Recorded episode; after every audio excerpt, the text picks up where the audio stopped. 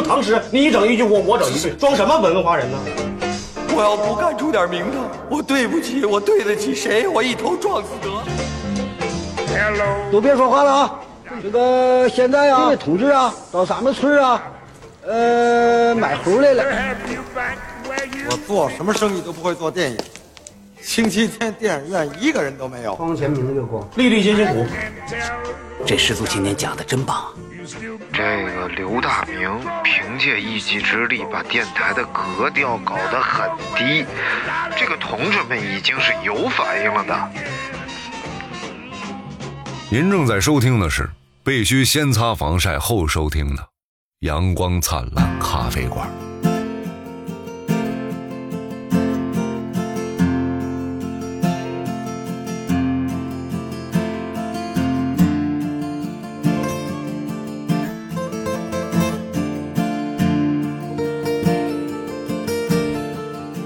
事儿你得严肃对待，啊这是这这不是不是一个搞笑的事儿，咱家舅老爷是不是这功伟绩？不是这不是个搞笑的事儿啊是吧？来，他就是确实跳井了。啊，那你还笑？呃，我我这个是表达对你的一种友好态度。哎，好嘞，好嘞。就就是这是这样的，今天我给我妈打电话，啊就大概聊过年的事儿嘛。这过年眼瞅回不去了我从七天变十四天了啊，因为我去朝阳了嘛。啊，朝阳算旅居，那你还叫我？那你还叫我来？我又不是我又不是马，对不对？我又不是变马了，我只是朝阳旅居人员。现在是好像到三十七分钟，就算旅居了。哦就你到这个地方待了三十七分钟，就算。因为你公司在那边嘛。嗯，就大概是呃昨天不是年会聚餐嘛，哦一会儿聊一聊年会啊，然后我我就给我妈打电话，说这咋办呢？回家回不回啊？我妈说你随便，因为她已经问了居委会了，啊居委会说不管你有没有，他们可以出门啊啊，谁们可以出门？就我爸我妈可以出门，你不能出门。我说这叫啥居家隔离？我在家隔离，他们都能出门，太气人了。刚才看某音上有一个呃强势防疫防某，哎，嗯然后这个某某某局某长，然后这个 我不得端着说点话，我不得端详着说吗？就在那儿开会的时候就说，不管你有没有这个核酸报告，啊不管你有没有这个什么呃什么通行这个资质，嗯回来隔离七天，马上就拘留，啊，立马拘留，就是这意思。这这是什么？不知道，然后上面没写任何那个关于地理信息的这个出处，听口音的好像是一个，反正肯定是北方的，嗯嗯。你怎么有地域歧视？哎，你你给我招道是不是？你给我挖坑是不是？啊，说这跳井的事儿啊，然后我给我妈打电话，然后我妈说她在平遥呢，啊，因为我姥姥是平遥介休那边的那个、那边人啊，然后我就说，我就说跑那儿干嘛去？她说，她说他舅舅没了，就是你舅姥爷，我一算，我就是我舅姥爷，我说那就是我姥姥的弟弟，嗯，我说咋咋？也可能是哥哥，啊啊对啊，但是是弟弟啊，嗯，然后说咋就没了呢？说跳井了，我一下我就就就有点有点懵了，我说这不像一个就是发生在现实世界当中的事儿。啊，就是因为不像咱们想象的现实世界当中的事儿，对，就是因为你看整个这个互联网世界为我们呈现出的这种生平歌舞升平的状态，啊。农村美好的生活啊怎么样？因为我姥姥的弟弟还是生活在农村的嘛，就村儿里边的事儿，然后就是跳井嘛。嗯，我说为什么？就是第一个是孤寡老人啊，第二个是有病，呃。就是他可能就是长期遭受这个病痛的折磨，然后并且呢子女不在身边，那你生活上也有问题。不是是孤寡老人还是呃就就儿女不管留守老人啊留守老人啊大概就是这么个的。我觉得是啊，具体我也没细问，因为确实没见过、这个。就像姥姥的弟弟真的没机会见。嗯然后我就在想，就是什么样的这种这种痛苦，能让一个就是应该估估计也七十多岁了，嗯，这什么风雨没见过呀？然后就选择就就就跳井了，而且选择的是跳井。对在我想来，这应该是一个比较痛苦的方法了。对，又冷，然后又不是很痛快的能马上就主要是这种。恐惧感，我感觉会比别的更强，对因为你不知道跳下去会有什么发生什么事儿啊，对吧？，对，而且井，我觉得井这东西太神秘，嗯，多少故事都是发生在井底的。如果遇见井，请躲开它，不要啊与它交耳。然后它又是这种，呃，代表了生存的符号。你看井就是水嘛，啊有水才能活嘛，嗯但是它又能要了你。嗯，哎，你看看，没事不用管接，哎 赶紧的不要接，接嘛，我我可以暂停，不用，你赶紧的，哎，暂停。你看，爱德华兹五十八，爱德 你华，别废话爱德华兹什么型？啊！就他就是什么类型 爱德华兹是酒庄的名字，啊？啊是什么类型？你看你不知道，你干红啊你你确定吗？哎我那儿有干红我想啊，那是安红我说的是干干红。我那儿有那个上了一个系列的这个六种葡萄，每一种一瓶酒，然后咱们可以改天咱们品酒会，咱们试一下啊，每种尝一小口。我过年再说吧。啊啊！我年前不喝了啊啊 戒了啊啊，年前啊！你昨天喝完酒干啥了？你把高萌又咋了？我咋也没咋你咋？这么强烈，非让你戒酒？不是我说，是不是你？回去你是应该干什么你不该干的呢？我昨天晚上喝多了，然后我就上那个吧，啊我后来我就哎呀，什么好玩意儿啊！我操！好了，继续严严讲吧。肃话题，严肃话题。哎，我觉得就是生活不易，非常艰辛，而且我们又又不能这个叫就那样的，嗯嗯就就安安乐的那样的。啊啊啊我觉得，哎，不太就是没有办法 体面的选择我觉得是我觉得是多个角度吧，就是，呃，当然你你从咱们的角度来想，可能这跳井是痛苦啊，或者是，但是选择这个的人，他可能觉得这是种解脱。啊。我那天正好听了一个关于抑郁症的东西嘛，嗯然后就是这东西还挺，确实是非常可怕的，嗯它是会长期持续的感到抑郁、对痛苦，对而且是不中断的。就像咱们，比如说就不高兴了，就不高兴两天、三天啊，没有没有没有，二十分钟啊，人和人啊，就就道个歉就好了，就是给你个台阶下，你就好了啊。不高兴了，对不对？但是呢，你说呃，长期的嗯，经年累月，它是好像至少一周，呃，然后最长是无上限，嗯可能二十年、三十年，你就生活在痛苦当中。说抑郁症跟那个跟你情绪压低你压抑，或者说叫什么叫焦虑症的嗯区别，就在于想不想自杀嘛。嗯嗯啊，嗯，就是区唯一的区别就在这儿。如果你不想自杀，那就没有到抑郁症的这个程度。对，我觉得焦虑啊，至少是因为你有一个渴望，哎，你是希望他平和，希望他你成功，嗯。就是其实他是被压压力带来的嘛。对，但是抑郁症不一样，嗯。抑郁症是对任何事儿提不起兴趣来，哎，然后对发生的任何事儿都感觉到抑郁这种情感。我有个朋友，他是嗯。经历了这个，就是、他没有到那么严重，但是已经呃，医生诊断已经是抑郁，而且就是嗯出了精神上的问题。嗯然后吃了很吃的药是什么？你知道吗？就是让他让他降低这个就是神经的这个亢奋度。嗯然后，但是有一个副作用，就会让他对任何事情没有任何情绪，嗯，就是对很绝大多数事情没有，比如说高兴的事儿，他也不会太高兴。他是抑制了你抑郁的情绪，哎但实际上是抑制了你所有的情绪，，把你嗯所有情绪，就是你高兴也不会太高兴，悲伤也不会太悲伤。这种就冷漠木但没，但没办法，就是说，呃，你只能是两害，相权取其轻。对，嗯就是说只能让你不是至于去自己伤害自己，而造成更多的伤害。嗯，嗯然后你就是让我们觉得就是比较有一个数据啊，嗯。我觉得比较有意思，就是在所有发达国家当中，哎，抑郁症嗯。呃患者的数量最多的比例最高的嗯，啊，不是数量，是比例最高的，嗯，猜是哪个国家？就发达国家里，啊，呃呃，日本？不对，Korea？不是。英国。是。啊，往北欧方向猜，因为啊，常年的极夜极昼的，这是不是还还真不是，啊？不是啊，是法国。哦，哎，就很奇怪。你像法国这种国家，我们觉得他们浪漫、快乐，生活节奏很慢，嗯但实际上，法国得抑郁症的比例啊，啊就是算好算上治愈的人啊啊，百分之二十，也就是啊每五个法国人当中有一个曾经或者正在被抑郁症折磨。你看看最低的啊是日本，哦，百分之七。因为自杀率高。啊？啊，没有，他们自杀可能很多时候不是因为抑郁自杀，他有各种各样其他的原因，什么荣誉感呐、这种这种自尊心呐、因为东东方文化还是有，比如说有能自处的这种这种文化在，比如说嗯。咱们讲参悟嘛，嗯。咱们讲自己能自省，嗯，咱们讲自己能自处，然后自处之后你就能能反省很多东西。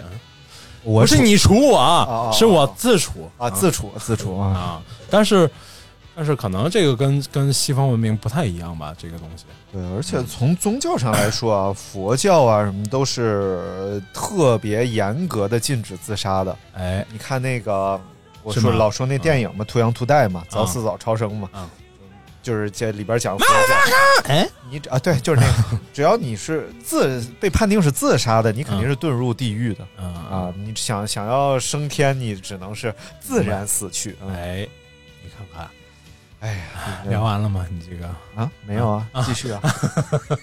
啊，今天是哎你你觉得日本为什么就是？呃，不，日本为什么会自杀率那么低？然后、啊不是自杀，呸呸，啊就是抑郁症率那么低。然后法国为什么会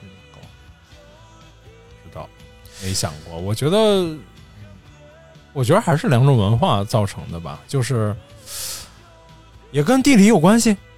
嗯，我觉得想不出来这个这个问题，但是我觉得有一点有可能是，嗯就就这种调查不见得是真的客观嗯嗯啊，不见得真的客观。但是你想，如果说日本是一个自杀率那么高的国家，那如果真的他按比例来讲，他自杀率那么高的话，嗯那自杀的前提，对吧？有有一部分人有可能是有这种焦虑或者或者抑郁的这种情绪在，但是他有可能没有被调查到。当然还有一个就是像、可能像法国啊，像这些发达国家呀，他问诊的比例比较高。哦，对，你看，就比如说，我觉得在中国的话，你嗯首先是你有时候可能不会自查你的问题是抑郁症，嗯，你可能你可能就是陷入痛苦了。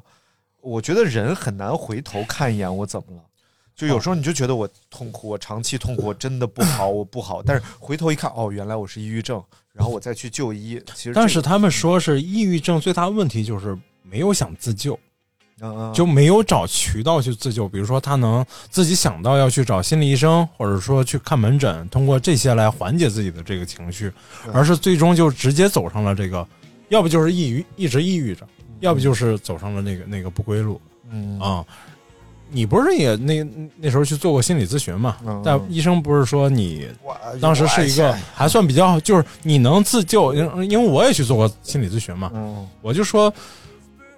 能不能让他能不能？我觉得问题在别人嘛。我说能不能让他来看看医生？他医生说的就是说，你能想到你来找医生缓解你的情绪，说明你有求生欲，说明医生就和大明说了，啊说这个你这个不是心理上的，啊你这得吃药，知道吧？啊你这个障碍啊，勃起功能障碍。然后他就说，他如果没有，他不觉得这是个病症，或者说他不，他没有这种啊需求的话，他是不会，他是不会去找找找这种自救的方式的。对，嗯。所以很多时候我们是不理解他为什么不高兴，哎，就这这事儿这这么高兴、啊，但有些人我是理解啊，哎，说我都逗你了，我都跟你聊了，啊。我咱俩又高兴高兴出去玩，你为啥不高兴？对，他没办法，哎。这是他整个他的，这也是一个综合因素，他的激素水平啊、身体状态啊等等等等情绪啊。我刚开店的时候，我之前可能讲过，刚开店第一年的时候吧，就有个客人每天下午两三点，一个女士，然后就到我店里，在院子的一个角落的座位上一坐，坐到晚上八点，什么也不就是除了上厕所，嗯。除了憋不住，点了完东西之后就在那儿面对着墙坐着，嗯。连续了得有半个多月。嗯。然后中间我试图想跟他交流，他嗯。一说他就全是负面的东西。他说有人要暗杀他，哦。啊，然后这个世界怎么着，然后他的事情，他的事情怎么多多么惨，然后他也不是一个很多有，比如说长得多好看，或者说一看他的这个状态也不应应该是一个，比如说家境殷实或者会遭到暗杀或者会遭到迫害的这种人的这种状态。那你听他，你讲他讲的所有话都是负面的，就没有正面的东西。啊，对生活、对周围的人、对这个店、对你对你所有的东西都没有正面的，嗯，呃，但而且不可缓解，就是你不你不能跟他，你不能帮他走出任何东西，对，嗯，这个就是很麻烦的。我听他们讲呢，就是说她因一个女孩可能因为失恋呀、什么原因，然后就抑郁了。抑郁之后呢，她的朋友就想帮助她，于是就开始溯源。啊，找你这个东西的源头是在哪里。啊，源头也找到了，结心结也解开了，哎，但是病是治不好的，啊你必须要有药物干预，有医疗干预。对，他不是说就是像我们真的有点烦恼，咱们哎帮他把心结解开了，哎，烦恼好了。如果他有这种自我调整的能力，他就不会陷入这种对对对情绪的。他其实就是这个这个气质上，这个身体上 还是出现了问题。对，我觉得就像那个二平来说的时候，我觉得他的，我个儿就从我自己角度感觉，就是他本本身身体就很瘦弱，你发现吗？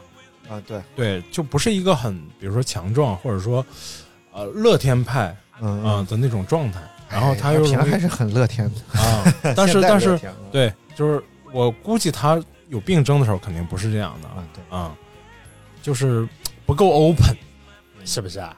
咱就说说这个为什么？我觉得啊，为什么我们现在会出现更多这种焦虑的这种情绪啊什么的？我觉得一方面啊，一定是和短视频当中营造出来的那个世界和现实世界当中的差距有关系的。嗯，就我们在不管你刷短视频也好，干什么也好，他们营造出来一种富足的、高兴的，嗯你就感觉你在这个年纪就应该有很多钱，嗯就应该每天想着我要买车玩儿，然后出去吃，然后到处旅游，应该是这种生活状态的。但实际上呢，可能百分之九十九的人都不在这个生他们所描述的这个状态当中。对，但是却让我们感觉百分之九十九的人都这么生活，我是那百分之一。生活实际上我落差吧，对，但是我是觉得，就是重点还是要要学会自己要，就是我刚才说那几个自处自省。然后比如说我那刚才在想，如假设 短视频里每天播放的都是负面的东西，嗯嗯那这个世界会变成什么样？就没有一条正面的，嗯嗯全是社会阴暗面。嗯，这个世界会是什么样子？也是很糟糕的，更糟糕，我觉得只会更糟糕。嗯、我其实有点儿你说那感觉，就是我觉得 有点儿就是以自己的世界为中心嘛，就可能忽略了周围的世界会是什么样。今天我刷到一条视频，是一个临沂的大集上面啊，那个一个厨师集市上的一个厨师在做一道菜，叫什么？呃，就两条鱼做的一道菜，两条海鱼，然后这道菜在双鱼，呃，叫叫什么长捞鱼刺还是什么东西吧，啊就是过油，然后看起来很香，而且这个这个做这道菜差不多得做个十分钟左右。哎呀，佛跳，你知道卖多少钱吗？多少钱？十块钱。哦，然后一张这个葱花饼嗯在集市上，你知道卖多少钱？嗯，一块钱，五毛，哎呦，五毛。嗯嗯，对，而且就是你突然就想，哦，这世界其实没有，也没有那么像像北京，像我们处的这个环境是这样的，就是一碗拉面差不多得十五、十十八，差不多才正常啊。你由此而感觉到的，就是周围的外面的世界还是很不一样的。其实，对，其实你看，昨天我们吃完饭嘛，吃完饭就唱歌去了。我好长时间没唱歌了。啊，我上次唱歌啊。也是跟他们啊，就很多年前了，很多年前了。嗯，也是一个年会结束，然后大家唱歌去。嗯。但是这至少是四年前、五年前之前。了。嗯，然后唱歌没事就唱呗，然后我就唱那个张国荣。啊，哎，你拿首曲目嘛，啊啊啊，不是你拿首曲目是张学友。然后唱张国荣，张国荣不就是自杀吗？啊。然后他说他那个就是我，I am what I am 啊。我去，哎，他那就是里边就就我昨天不是发个朋友圈嘛，呃，我喜欢我，哎，我现在觉得真好，我觉得这人得先爱自己，你才有能力爱别人，对不对？你都不喜欢你自己，你觉得自己这个那个的，你还说我爱你，你看看，你爱不起，你没有爱，你连自己都缺，你还怎么爱别人？要不起啊，什么玩意儿？当当当当当，我昨天发了，就有一姐姐，嗯，在朋友圈给我留言，就是呃普哥那儿那商务啊，那姐姐，然后姐姐就说那个她也，她说我也刚跟自己和解，啊我说什么意思啊？他说就是前两天她跟人吹牛逼，嗯她说我这人就是情商高，因为她做商业的嘛，嗯当然说嗯情商高。然后别人说你那什么情商高啊？啊不就是委屈自己让别人舒服吗？然后他一下就开始就是就回头看，你知道吗？啊？他就发现自己所有觉得情商高的时候，好像都是这时候，就自己委屈了，啊。然后别人高兴啊了。但是这是有目的的呀，啊，但是有目的的。但是这个嗯。你以取悦别人、伤害自己的方式来达成目的，一定不是聪明的方式啊。但是他因此而得到了别的快乐呀，就是他放低，呃，就是满足了别人，他喜欢去满足别人这种需求，也会让他快乐。子非鱼，啊，鱼安知熊掌不是好菜？哎，对，哎，所以就是他一下他就觉得自己突然对自己有一个重新的审视、嗯啊，我我我为人处事的方式是不是不太好啊什么的。这个其实我是挺有感触的，我倒不是觉得我情商高，我并不觉得我情商有多高，但是我觉得就是这讨好型人格，嗯，他这个还不是讨好型人格，他是有目的的来满足别人的需求，对啊，而我是下意识的，嗯，然后讨好别人，哎。来放低自己的啊，说不好就不好了。啊什么？啊，这这这几年，我觉得逐渐找到这个和世界相处的方式了。嗯，但是以前是非常，我以前也有这个烦恼，嗯啊、就是哎，我包括我不过节呀、不过生日啊，这些都跟这个有关。其实、哦就是你发现你，所以春节不过呗哎，你等会儿，春节还是要过的。春节我宁愿我是是这样，你听我讲完啊，宁愿你冷酷到底。哎等会儿，我宁愿你哎，让我死，那你我啊，行吧。这个请别再说啊！这不不不说了，错了错了。这个过年的时候要庆祝啊，不是过在学校过元旦要庆祝，啊过生日要庆祝。然后呢，你发现你你忙了半天之后，就是周围人真的喜真的喜欢这种，就是大家确实在那一刻很快乐，但是快乐之后，快乐之后，比如说我最贴切的啊，就是你班级或者整个我们我们系年会之后的打扫卫生工作全是我一个人，啊，就没有人真的关心说，就是说如果真的好朋友，或者说真的大家嗯是那种的话，你会觉得在那个时候你很孤单。你并没觉得你因此而得到了更多人或者更更多的这种关心，那种关心就是太片面或者太一一时一刻了，所以我就后来就有点拒绝这个事儿。这就像这是我自己对啊，就像突厥诗人李白曾经说过，就是这个，首先是啊。比如说我我这个是我这个生日，啊。你每年过跟你每年不过嗯意义不是那么大，因为因为你不过，大家也不会觉得哎你今天没过生日。你也不是没长大。啊，对呀、什么乱七八糟。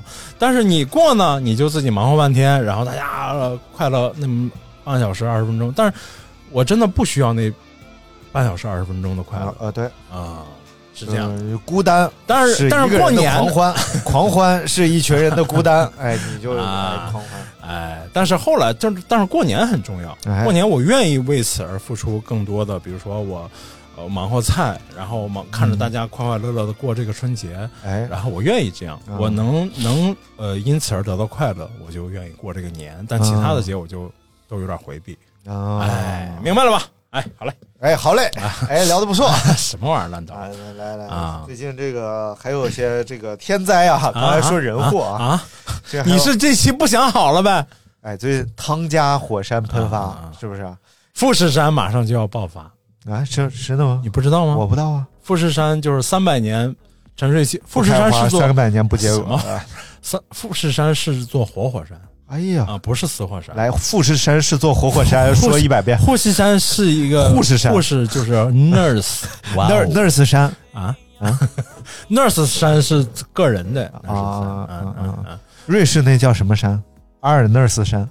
阿尔卑都 nurse 呗。啊？啊，就是富士山要爆发了，因为已经已经在观测，已已经那个，比如说叫什么冒烟的那点已经多了好几个了，嗯。有啊啊。那天看了一个就是关于火山的一个演讲啊，啊挺有意思的，就是打破了一些我对于火山的常识。啊首先是火山不一定是，哎，就你看这不是嗯啊，护士山啊，不一定是以山口的这种方式铺喷，对对还有裂隙式的火 山，就是咱们看动画片看多了，啊都是砰直冲云霄那种，其实不是，对啊大的裂缝啊，对，就从裂缝里，大部分都是这种。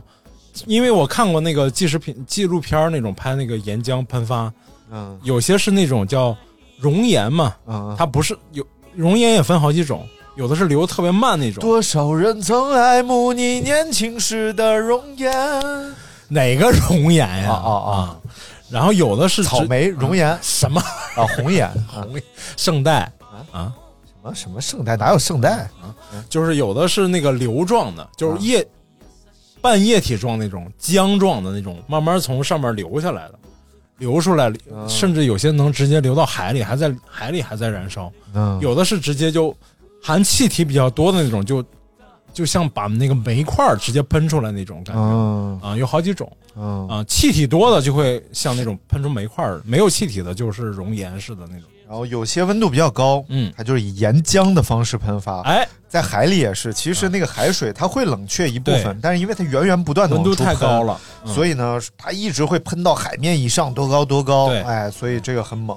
还有一种温度没有那么高的，以泥浆的方式，哎泥浆叫泥火山。哦，对对对对对，是然后如果温度再低一点呢，泥也没有，它以水的方式啊啊，少去我跟你说，冰火两重，它以这个这个水的方式啊，水的方式叫什么？就是温泉洗，不是，就是温泉，温泉的方式，温泉的方式，嗯，对，就就还挺有意思的。哎，而且，呃，世界上最小的火山也在法国，嗯，就这么着，就地上一个小包哦，明白。谁家孩子喷。剁的这玩意儿？啊？呃，那个就是高萌说他以前看过一个那个绘本，嗯。就是讲这小火山的，嗯。特别逗，就是疯和疯狂原始人似的那种，就原始人发现这火山特别聪明，你知道吧？就开始做买卖，崩爆米花什么的，是吧？然后排大队，一帮那个原始女原始人，你这是绘本。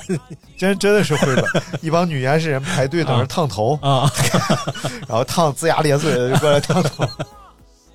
还能做什么活儿？呃，不记得，挺老的一个绘本是吧？嗯，大概就是讲有这么小的火山，大概就是呃半米高啊，一个小土包啊但是呢，呼呼往外冒烟，嗯。哎，这也是一座火山。他们是不是对山有什么误解？呃，那叫火丘、火那火火包、火把，那叫火疖子。那比火疖子多少大了点儿。然后汤加这个火山啊，呃，一喷发一爆发的时候，这个汤加国整个这个通讯设施就全断了。哦，然后，呃，离他们最近的这个大的国家，大一些的国家是新西兰嗯啊。然后新西兰就是试图与他们产生联系，然后很难联系上，好像哦，啊。然后汤加什么新鲜。喂，汤家，汤家，汤家，汤家，听到请回答，回答呀，唐家，你你那儿怎么了？冒烟了？是汤家是离河南近还是离山东近？这不是新西兰人吗？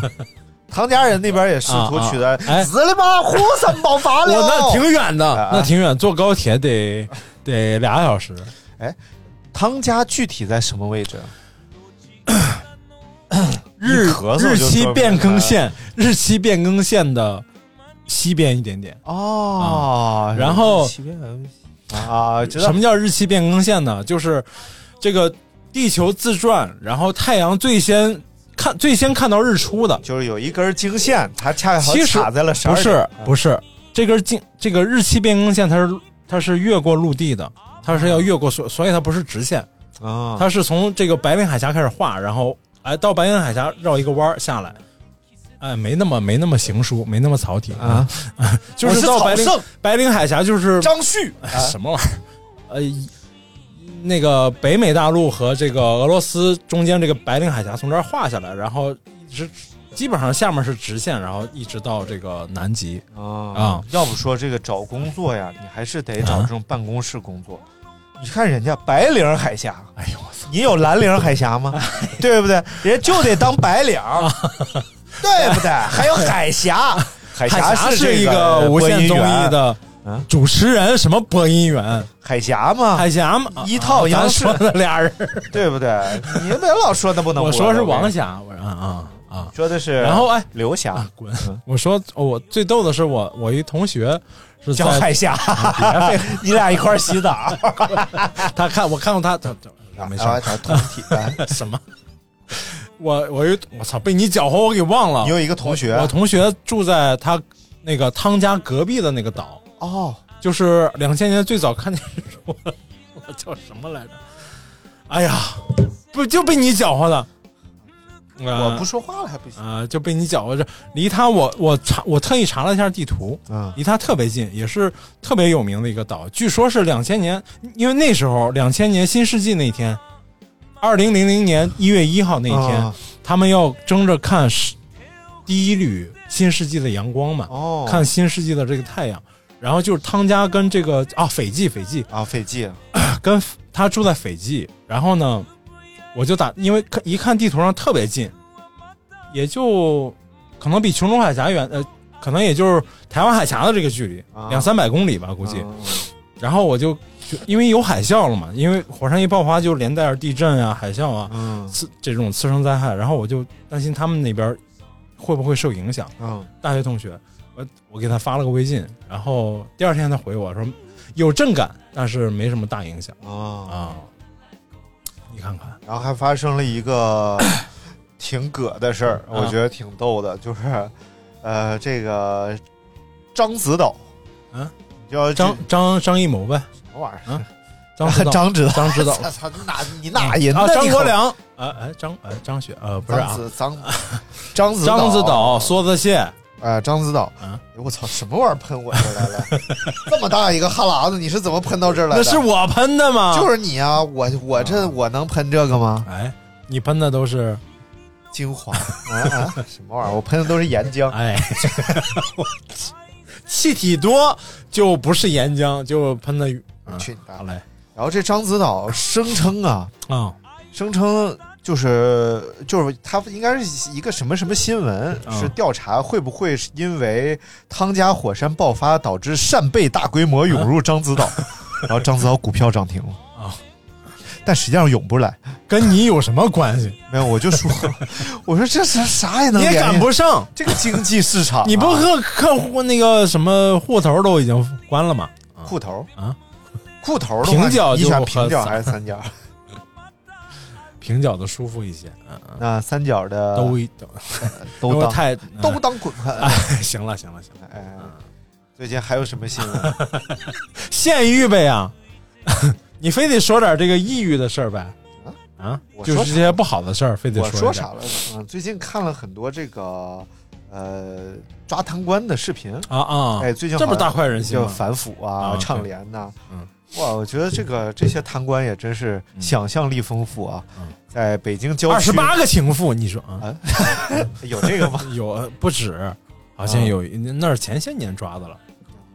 呃，我看俩，第一个是在北京什么什么地方啊，啊他盖了一个园林，啊啊啊啊！因为因为他他有一个设计梦。对对对对对，哇天那，园林盖的啊，其实还挺俗的啊，特别俗，对，真的特别缺乏他想设计的这个执念。不是，其实他就没有这种能力嗯。啊，就是做设计的，哎，不说了嗯啊嗯嗯，做建筑做建筑做设计的都嫁给做雕塑的了，然后嫁给做雕塑 哎哎就只能上后厨捞饼。建筑建筑跟做设计不是一个专业，其实。建筑设计、建设，就完全不一样。其实。嗯。啊，就是当年有些学校考这个建筑建筑设计专业，嗯。跟考美术就不不一起考。嗯。啊，而且甚至是有些学校招这个建筑设计专业要招理科生，不招文科生。然后还有一个贪官是，呃，光是和他一个女朋友啊，俩人去住十万块钱一晚的酒店，啊。就住了六个晚上，啊。就是海底那个房间啊就一打开窗户全是大海、鲨鱼啥乱七八糟的。哎呀，我说这真是，而且这些贪官啊，真的素质啊，哎呦，你听他他们说话和神态，哎呦，特别稳定，哎，对，然后并且是你就感觉就好像不是抓的他，他在讲别人的事儿。他说当然非常后悔啊，然后这个就觉得自己当时怎么会这样，但是绝对不是那种痛哭流涕，哎，我怎么他们也不会，对他们也不会，基本上，哎，你看看，是不是这个人家事情啊？当过。官，能做些领导的人都不一般的，啊真的都不一般的。哎，我当年回家，我们过年回家去同学聚会，嗯。然后这这就是我同学是这个嗯。呃当地的这个这个办公室主任，嗯。哎，某什么府的这办公室主任。嗯。然后呢，哎，吃吃饭聊天儿。当时还小，当时我们都还小呢，刚毕业没几年，嗯嗯嗯。其实。然后，但是他们他当时已经是，因为可能也是当地人啊，关系也不错呀，又是大学生啊，嗯。然后考公务员的成绩也不错啊，可能然后就被被重用了，算是。嗯，这个办公室主任，仕途一马平很不容易的。啊你想想，就是一个刚上岗没几年的这个公务员，嗯。能很快能跳到这个职业，挺厉害的了已经。然后呢，就说吃完饭去唱歌吧，啊。啊，唱歌，我我他特说的特别好，就说的哎，说他认识这认识那，然后然后给我们安排到一个那个，嗯。就带我们去了一个 KTV，嗯，你猜那 K KTV 多少钱？我天，八块钱一个小时，哎呦我就要啥没啥。奢侈消费，关键是那个我倒无所谓，因为嗯。爱唱歌嘛，你只要能唱歌就行。啊然后关键是我那同学有一个就是我发小，然后已经从我们当地调到那个更大的那城市去当公务员了。然后这哥们儿就说：“操，这就是唱完歌之后把这哥们儿骂了一通，就说。”也也想得出来说带这帮哥们儿去，还吹了半天唱歌唱这那唱那的，然后我我小时候就去过这种 KTV，、啊就是，呃，它应该是暑假的时候推出的一个优惠，啊就是上午唱歌啊啊，就是也就是六七块钱、啊七八块钱一个小时。啊哎呦，那我就作为一个初中生，哎呀，就大清早早起，然后过去花他妈十六块钱唱俩小时，自己在，我也不知道过啥瘾呢。但是我现在想想，就是如果我现在是一个成年人，看到这件事，我觉得挺傻逼的。一小孩骑着自行车，大早上八点半来 KTV，花他妈十六块钱唱两小时歌，我操！这种这种就是给小朋友去准备的呀。你要是三十多岁再去干这事儿，有点有点也有点别扭吧。太逗。然后我们去那个地儿是一个有点像工人俱乐部那种，工人之家那种，啊，就是旁边有个大的那种工厂，但是那个工工人那工资也都不是特别高嘛，但是大家还是想出来玩儿，嗯然后有一个简单玩的地方就行。然后这就是这种地方啊。然后我那同同学，我那发小把那哥们儿骂了，什么玩意儿 我们那天吃那个自助，啊？就是呃，昨天就昨天我们昨天的年会吃吃自助不叫我吃自助，这玩意儿，呃三百多块钱一位。哎呦这，哦，你说但是我第一我真吃不出好来啊，然后第二吃的什么自助啊？呃海鲜火锅，啊，海鲜火锅。它好像三百六十300一多一位然后也是被那个某音炒火的那种店啊，啊我天，就是三百多一位的自助餐厅，啊门口那个交钱的那个地方啊，嗯爆满排队取号，然后就是那样的，因为它要限制里边有多少人啊嘛，啊啊！然后你得出来多少进去排多少队还得排大队，啊，然后那挤得满满快当当吗？的，啊，就是排的快吗？那得看里边什么情况。你们排了多久吗？我们预定了，啊，而且我们五点就去了，就这还排了十几二十分钟，啊然后过去，因为你得跟他说我们嗯。几个人，嗯。呃，那你直接买的话就不划算，嗯。你还得充卡呀什么乱七八糟。然后这边呃全买好了，一人给张卡，然后嗯。卡进去了。进去之后呢，桌上我一开始我还不知道是什么类型的自助，啊结果一看进去哦，一桌上放了我们九个人吧，嗯。九个铜锅，就小小锅，啊啊然后这边给点上，然后就开始去取，取那边呃有那种刺身似的啊什么三文鱼、这鱼那鱼的一个小碟里边放一点儿，哎呦，它就是让你不好拿，你知道吧？对对，明白。它不可能一碟放好多给你拿走，不好拿。然后这边有那个冰鲜的那些得煮熟了吃的海鲜，啊。然后那边还有养殖池，就是活的那些海鲜。啊。但是养殖池里边的龙虾是要凭那个，它一一个桌啊。给几个那个什么硬铁片儿啊什么的，那用完了就不让吃了。对哦，就九个人换九只，啊，就龙虾就是一人啊一一只，一只啊，对，那就挺多的了，其实。嗯、然后呃，鲍鱼是随便吃，它那鲍鱼个头还挺大的，哎，头是四头吧、啊五头那种啊。鲍鱼，然后个儿还挺大的。但是我确实对于吃海鲜这事儿没有说就是你让我吃太多之后，我就不舒服了啊！啊我就吃两口新鲜新鲜行，啊。剩下那我还是爱吃牛羊肉，它里边有那个呃烤羊腿，哎。就整个那师傅就在那儿烤啊，然后就给你片片片片一盘儿片片一盘，这边有烤鸭卷儿啊，烤鸭卷儿给的特多，啊，因为便宜啊，对是便宜，而且啊，这东西特逗是，他给你卷好，嗯。拿走一盘四卷儿，嗯。这个卷儿啊是肥呀、就让你吃一卷儿就可以饱。必然的，对，嗯。嗯，天，一卷里边卷的全是鸭肉，然后加酱，特别香，就咬一口满嘴冒油，嗯。就那样。然后他会有人就是沿途给你推销各种东西，啊呃，不是买的，嗯但是他推给你的东西，要不然就是特别容易饱的东西，要不然就是反正很奇怪。他推了几种啊？第一种是蛋挞，啊拿一个大大的托盘，里边全是热乎乎蛋挞，啊说这个刚出锅的，哎哎，要不需不需要要不要？需不需要？啊需不需要？就给你放桌上。然后还有一个呢是舌头鱼，呃，豆腐鱼，豆腐鱼。豆腐鱼就是一盘里边四条五条，就是软软的那种啊鱼，一啊煮九十秒就熟那种明白。软，，就有点像鱿鱼那感觉吧？呃，还不太像反正就是几种都是特别容易吃饱的东西啊，面包啊什么的嗯，反正就很奇怪，就各种陷阱吧。啊，没有商家的这个套路，这是。反正就是别想着吃回本儿这事儿。对对。其实吃自助挺考验，挺挺挺考验人性的。其实，啊，对，嗯，就是你，哎呀，总是有人想着去把本儿吃回来这事儿，因因为你不得不想啊，对，啊、就是你难免难免要去想一下，哎，我吃这个比就比吃那个更划算一点，啊，对，嗯，尤其是不能喝饮料。就一一上来，我们公司那小孩儿啊，拿了五盘肉，还有三盘是乌鸡卷儿，就那黑色那肉卷儿啊，然后谦儿哥骂，谦儿哥说：“你拿这个干什么？你拿也拿点好好肉啊！那边他有那个和牛啊，但是和牛它是一整方，明白？它是切成小薄片儿一盘里边放六小片儿嗯啊，然后大概去那儿，马超牛逼，马超过去磨叽磨叽磨叽磨叽，拿了满满一盘回来。鸡贼他那和牛确实牛逼，我生吃了一小块儿，啊！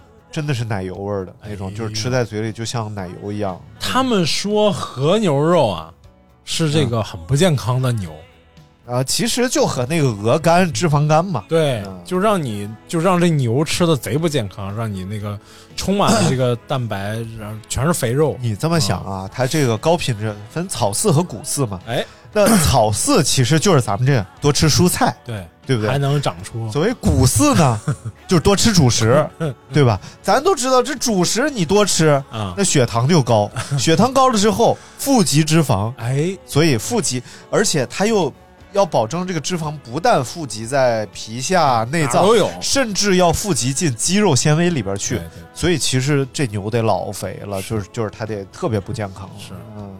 但是无所谓，就是吃一下，也没有拿这个当天天吃的。啊，确实好吃，但是我确实觉得啊，不如说 捅个铜锅子，大家涮点肉片儿什么的，那玩意儿多贵呀！吃的高兴啊。而且一吃自助吧，就好像这个气氛上啊，嗯，就有点怪了，其实有点怪。不在吃，不在玩，不在高兴上了，而是在你去拿我去拿，很少有机会所有人都在桌上。对对，一会儿这走了，一会儿那走了，啊。你就算吃的很撑的时候，还要去想想，哎，这时候拿点什么消食的，而且到最后的部分嗯，就进入了劝别人吃的这个。吃点再拿点反正不不是不是不花钱，是这样的，就是五十克以内啊是不罚款的，啊超过五十克 罚五十块钱，之后每克一块钱。啊啊然后如果都不剩呢，送你两份小礼品，什么生态鸡蛋呀、啊。大橙子呀，哦，那也是赚的，啊，对，真精算，算的真真明白。我天，他们这种真的有精算师的，就是放题嘛，对。啊，你明显你那海鲜是贵啊，你但是其实吧，比如说鲍鱼什么的，它很金宝，而且相对来说不是那么贵。就在海鲜里，其实现在鲍鱼的价格也没有那么贵了。嗯。啊。你而且这玩意儿，说实在就跟海参有点像，嗯。你很难把它做的有什么好的味道啊，它不像那螃蟹啊，或者是花蛤啊，它你有麻辣味儿，有这味儿那味儿，你就是这个活的鲍鱼、活的海参，你回来也就涮熟了，就没什么味儿，蘸料吃。吃吃个几个也就，除非你真的硬着硬挺着说我要吃回本儿，我就吃光干吃这贵的。对，其实我觉得那边看那边那些食材啊，嗯我看他们挺可怜的 啊，真的，我觉得食材们挺可怜的。嗯，就是当我们单纯的去吃一个东西的话，那边东西都是好吃的。对，但是当我们去吃自助的时候，挑微点，很多吃的我们不吃了。对，看那烤羊腿，正常你花钱也去吃啊，对不对？小龙虾一大盆，一只都没人拿。因为觉得那玩意儿不值钱，但实际上就是麻辣小龙虾，你去吃你花多少钱，对不对？再就是，再就是自助的这个，比如说这个热好的东西，做好做好的这个吃的，味道没有真正你去单门吃这一门吃啊，对对好吃。就另外你自己涮呀，也很难涮的好吃。是，嗯，我觉得说实在话，真的没有想象中的就是很过瘾啊，尤其在北京。这以前有一句老话叫“在北京吃海鲜就纯属浪费钱”，有一句老话，啊，反正我忘记了。哎，啊，真的，真的，嗯，就是那天听郭德纲讲了一个讲了一个段子，他当年去宁夏演出，嗯然后宁夏这个接待人说：“哎呀，热情，我那郭老师来了，那得安排好的，那带你们去吃。”然后郭老师说：“行，那个。呃然后开车走，走了半个多小时，说怎么还没到啊？啊吃什么呀？到底啊？吃海鲜？我说回去吧，回去吧，我刚从天津过来，你就你给我弄点羊肉啊，什么面呀、就挺好，不用非得吃海鲜。去宁夏吃海鲜，哎呦，嗯，但是确实贵啊，确实贵。你们好大内陆吃海鲜，不像不像去东北，让你知道知道俺们东北人的热情，把枪掏出来了。上海南滑雪去，那你肯定贵啊。嗯。啊，那天去滑雪，嗯。叫那个军都山，哎，老牌儿的一个雪滑雪场，对，老牌儿的雪场了。然后大概是在北京大北头吧，嗯。嗯具体想不起来了。哎，滑雪去，哎呀，我首先我对这个运动就就充分产生不了兴趣，你知道吧？嗯，太冷了。因为拍这玩意儿 那天挺逗的，那天拍这个东西啊，嗯。就是要拍冰雪项目啊，所以先去滑了冰。啊啊啊！去哪哪个冰场？呃，奥森那边，奥森啊有一个奥森，它那边不是有河吗？啊然后河面上结冻了之后，他把它圈成冰场。啊但是大家下那个河面的时候，不要滑野冰。啊，你像这种冰场，它都是探测过的这种啊。然后危险的地方都圈起来了，不让你过去对。然后就去滑。呃，就首先是没有那个热情，想练一下。嗯。然后正常你你适应一会儿就能滑了，嗯因为多年也不滑这玩意儿，小的时候还会呢。你说嗯现在怎么可能不会呢？嗯但是就不想去适应，因为你想还想跑步训练还是什么的，你说摔两跤，万一崴个脚什么，不划算了。然后你这什么什么态度？现在是这马上冬奥了，这是啊。我就你自己的项目，你看那个师傅里边啊，就是那个那个徒演徒弟那个，啊说是师傅告诉他说，那个你要练武，你就不能当脚夫了，啊。你就只能去卖小人书，啊，对吧？对，所以就就是你要所以你只能就是你要练你要跑步冬奥项目，你就不能跑步，啊。你要跑步，你要想练出成绩，你就得你就不能滑就得保护好自己啊，哎。对不对？你三天两头因为别的事儿受伤了，你是。啥玩意儿？你得穿棉裤啊，我就发现现在它有一个新的东西，呃也不是新东西，叫助滑器。啊。就像一个小海豚一样，尾巴翘起来，啊。前面是一个大脑袋，啊。就等于你后边抓住海豚的尾巴，啊。然后那大脑袋在地下，你在那儿滑，啊，就等于有个扶手。明白明白，就像游泳的时候，游泳圈放在前面，你把着对对，大概那啊个意思。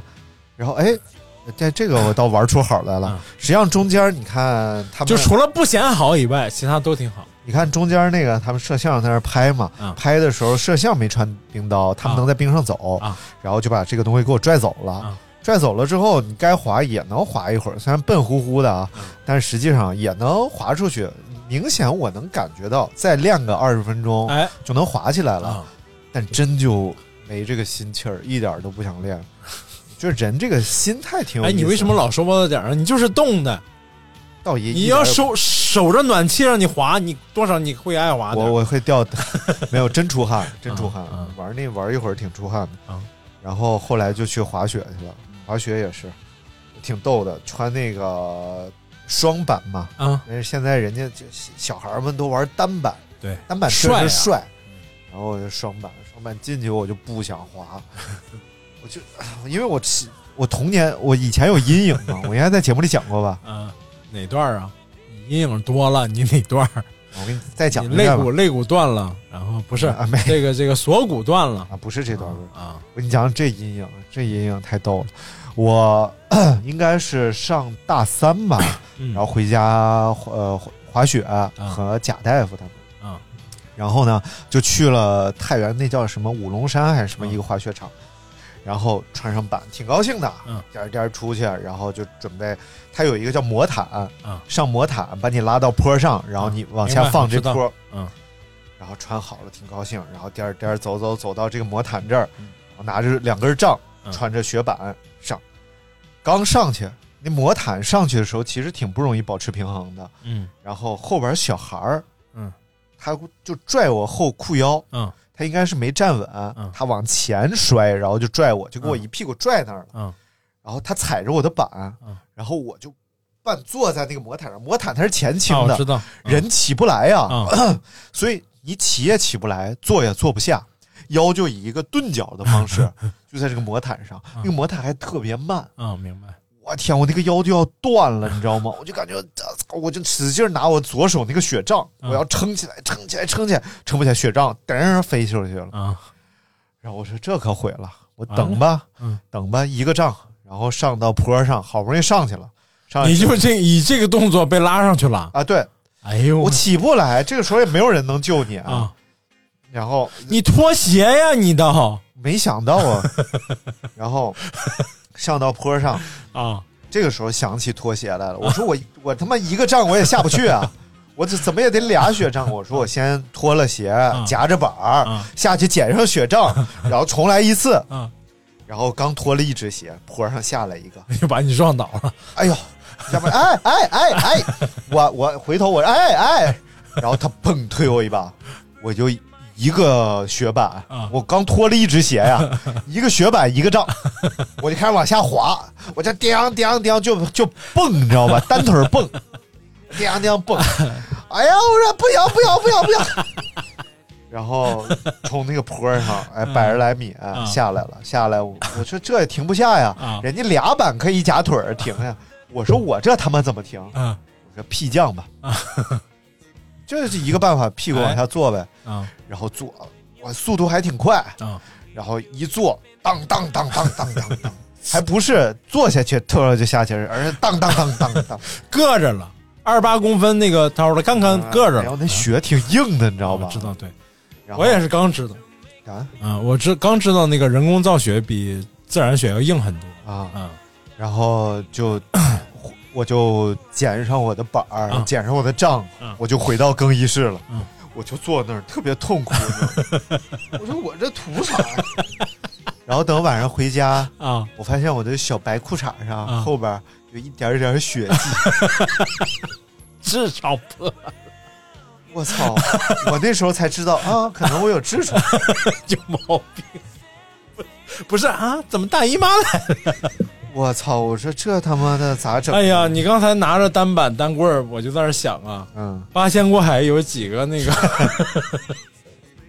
有几个半月板然后操，然后 这次滑的我就特别不乐意，因为之从那次之后我就再也没滑过雪。你像我大三、大二那是哪年啊？一零年、一零年、一一年，十年了，我再也不想参与这个项目。然后我想让去去吧，啊？然后第一把是让去还是你写的要去不是我写，啊？不，这回不是你写的了啊？这不是这不是和冬奥要结合，啊怎么这呢？然后我就上上吧，咬咬牙上。哎，然后上我路上我就观察他们都是怎么停下的。嗯，我觉得滑问题不大，因为现在你毕竟跑步了嘛，核心比较稳定，你看，就比十年前稳得多多。肯定稳得多哎。但是你得考虑怎么停下来啊。呃上板呃上了那个魔毯，开始观察，我发现大家都是俩脚一夹，哎，哎就停下来了，了，挺好。然后我上去了。上到魔毯顶，嗯然后从魔毯上下来，嗯我说停一下，然后我再下去准备一下。完全没有停住，因为它那是个坡呀，啊从魔毯上上来下魔毯进坡下滑，吱下，就这一气呵成，你知道吧？一步都没停下。然后我想别慌，哇，帅呀！嗯真的。后来看拍的啊，特别冷静，吓得面色苍白。没拍着面色，肯定苍白。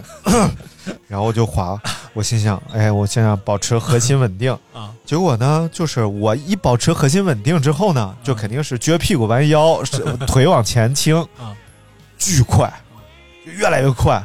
我就想别慌，能停，我就把两脚开始夹，哎越夹越快，呀，越夹越快。我说不对呀、他这打尖儿人家都停了，为什么我停了？实际上啊，后来我分析，我开始减速，我想减速的时候，实际上是在那个坡最陡的路段。啊，那个路段人家不是为了减速的，人家就是要在那儿体验这种刺激的感觉啊。实际上也是初级道啊，坡儿也没多大，对，也就十度左右。然后呃，但事实证明我在那儿的确很快，因为后来那个 滑单板那个女孩儿，她特别会滑，她可以一边滑一边帮我们哦拍东西然后让她在那儿拍我，她是撵不上我的，啊因为我特别快。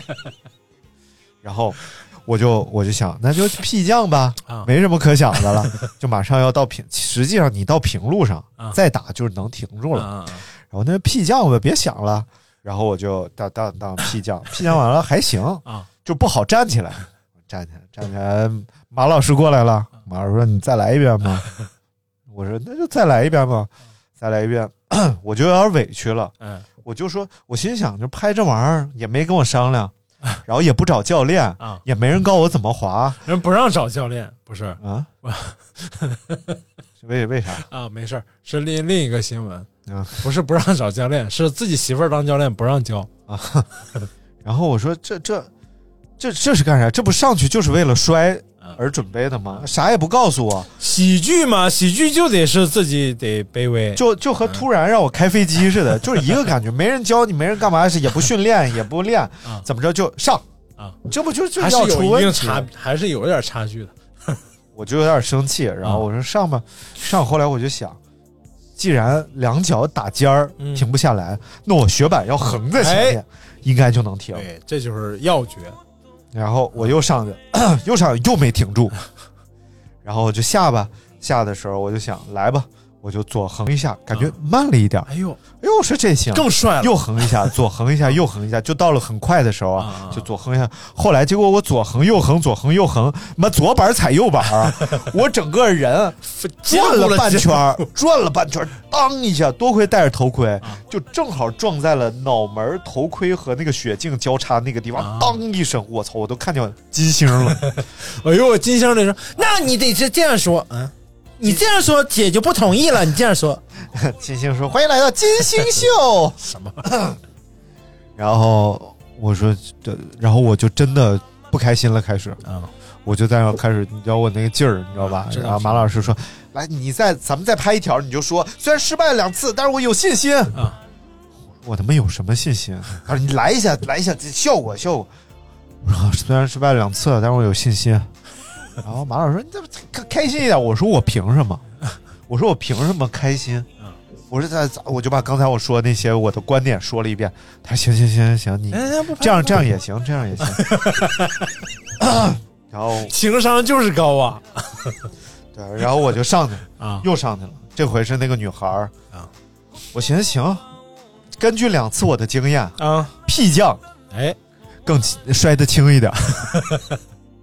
啊，就就摔一下屁股，就咯噔咯噔咯噔咯噔，而且我买了个小王八，它有一个小王八可以哦绑在屁屁股上，对就让屁股不那么难受。那个对，而且我买了个小王八，我说那就小王八，因为第二次直接摔胯骨上了，啊我后来疼了两天胯骨。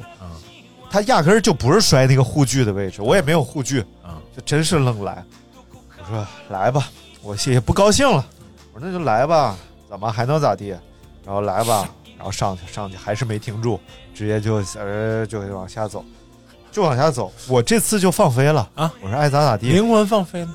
后来我突然啊，就在那个陡坡过了之后啊，哎，我感觉进了平坡了，啊进了平地之后，它本身速度就开始稍微慢一点了。嗯，然后我突然想，掉头不就是一种停下吗？你看看，我就想，那你掉一下是不是能好一点？啊然后我就使劲儿把身体甩了一下，啊哎，结果啊，就直接没调过来啊，直接横着啊 停下了啊哦。啊，就突然热爱上了滑雪。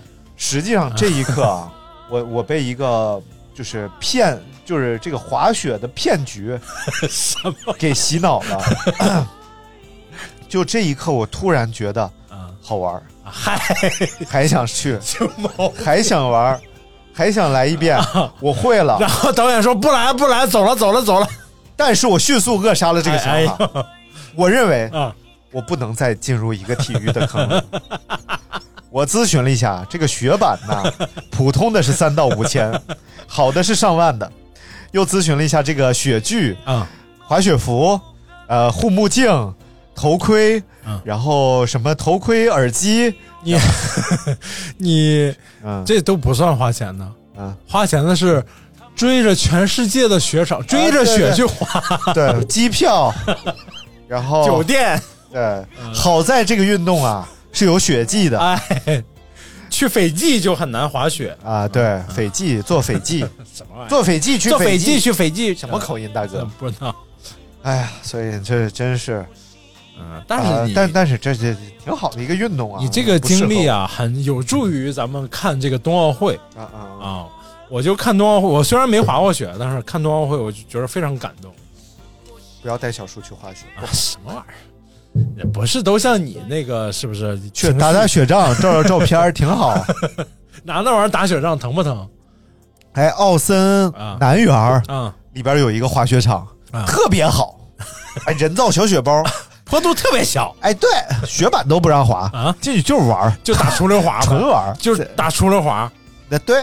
神经病。然后奥森还有一个冰场，嗯。啊，不是冰刀的，嗯。是一个小板凳底下垫个板儿，啊，哎，拿俩杖，哎坐那儿，哎，呃，那大哥坐坐那板凳上，滑到冰中间玩手机，我我爸给小树做了一个爬犁啊啊啊，啊，就拿那个板凳钉在两个木条木头条上面，木头条底下放点滑溜的东西，啊，对，做了做了那个爬犁。然后之前这边有个公园，有个冰面儿，然后有人在那收钱，啊。就是你就把它圈起来，但是那个冰也冻得很结实，很浅，然后但是冰面挺大，然后就是一帮大人带着孩子去滑呢，啊，就四海公寓后边那个，哎，好像就是对对对，这都是我们家门口那河，虽然没有正规，就是我太危险了，我觉得太危险。你们家门口河上冻吗？上冻也上冻啊啊，但是但是那个冻应该冻不冻不太，他们真敢，下，嗯那天七度，一帮人下下冰面上在那儿溜达，啊溜达呀，然后打洞钓鱼，啊还，是上面玩儿，还真有人在那儿租租爬犁，你看看，有他自己带几个，然后就过去租啊，对什么玩儿啊什么的，但是太危险了，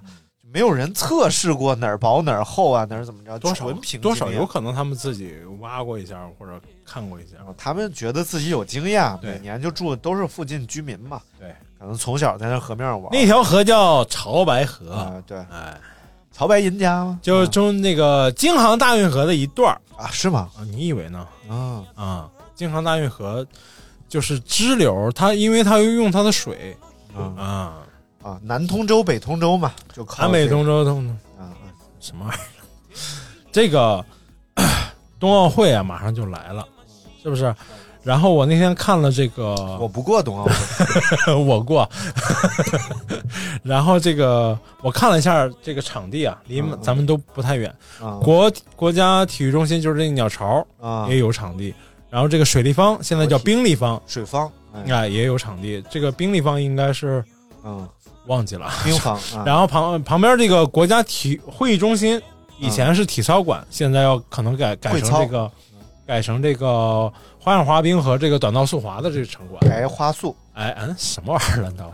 然后如果如果到时候这个能看比赛的话，我我是一定要去看的，而且要带着小树去看。肯定不能。我特别爱看那个滑冰的呀，人家这次是封闭管理，啊肯定不让你进去那你怎么没有观众，好吧？而且 那天他们说，如果万一你在路上开车啊，啊不幸撞到了这个冬奥会相关挂标志的车辆，不要下去敲他窗户，啊因为它是半封闭的状态，哦，所以它那个车厢内是一个就等于是隔离区一样的，明白明白。你要跟他接触了，你就隔离了。啊，哎，好像是从今天开始，这个北京的这个奥运专用车道已经开始用了。啊，对，啊，它是黄白相间的这哎。个道儿，然后上面画着五环。啊，所，以呢，这个大家还是不要占用奥运车道，了解一下相关的规定啊，不哎要不要因为这个扣了分儿。嗯。嗯，行了，今天我们这个聊了一些很沉重的话题啊，呃然后后来又聊了一些社会新闻，以及我的近期的一些生活片段。啊你这个情绪啊，啊？真的是太波澜了，哎，我舅姥爷都跳井了，我咋办呢？哎你也不太熟，主要是是，但是确实啊，珍惜生命吧，珍惜生命。就如果发现自己有情绪上的问题，啊就和别人聊一聊，疏疏解一下。该吃药吃药，人家那大夫就说，为什么不要抵抗吃药？对，如果吃药马上就能解决这个问题，对对对为什么要折磨自己？这呃，哲哥家姑娘有点假性近视，啊啊有点假性近视，然后去配了眼镜，嗯然后我就一直觉得，哎呀，别戴眼镜，不用戴。然后孩子在我身边说，我说不用戴，别戴。但是人家医生说了，嗯，这这时候戴眼镜就是让你的眼睛去矫正过来，这你的很多的这个看东西的这个不好的习惯。嗯然后你只有通过多戴这个眼镜，才能，因为孩子特别小的孩子的这个近视，嗯跟咱们成年人的近视是完全两回事儿的。嗯他们完全是可以通过眼镜的这个方式来把这个、呃近视给抑制住的。那不行啊，你得跟大夫抬杠啊。然后我就后来就放弃。你的你的你你说的有有证据吗？举一举。啊哎。啊不举。啊！大明又不举了，啊不举不举，那该不举的时候就不举，该不举时就不举啊，风风火火。火去洗浴呀，嘿嘿去洗浴，你去了。上了楼下。下楼啊。下了手，啊。啊。嘿嘿呀，什么玩意儿？行了，好嘞，感谢大家收听这一期的节目 J O E L V E 一九八九，拜拜。啊，V 啊哦哎哎。and the stars wash down the sink. I am the king of the blues. I scrape the clay off my shoes one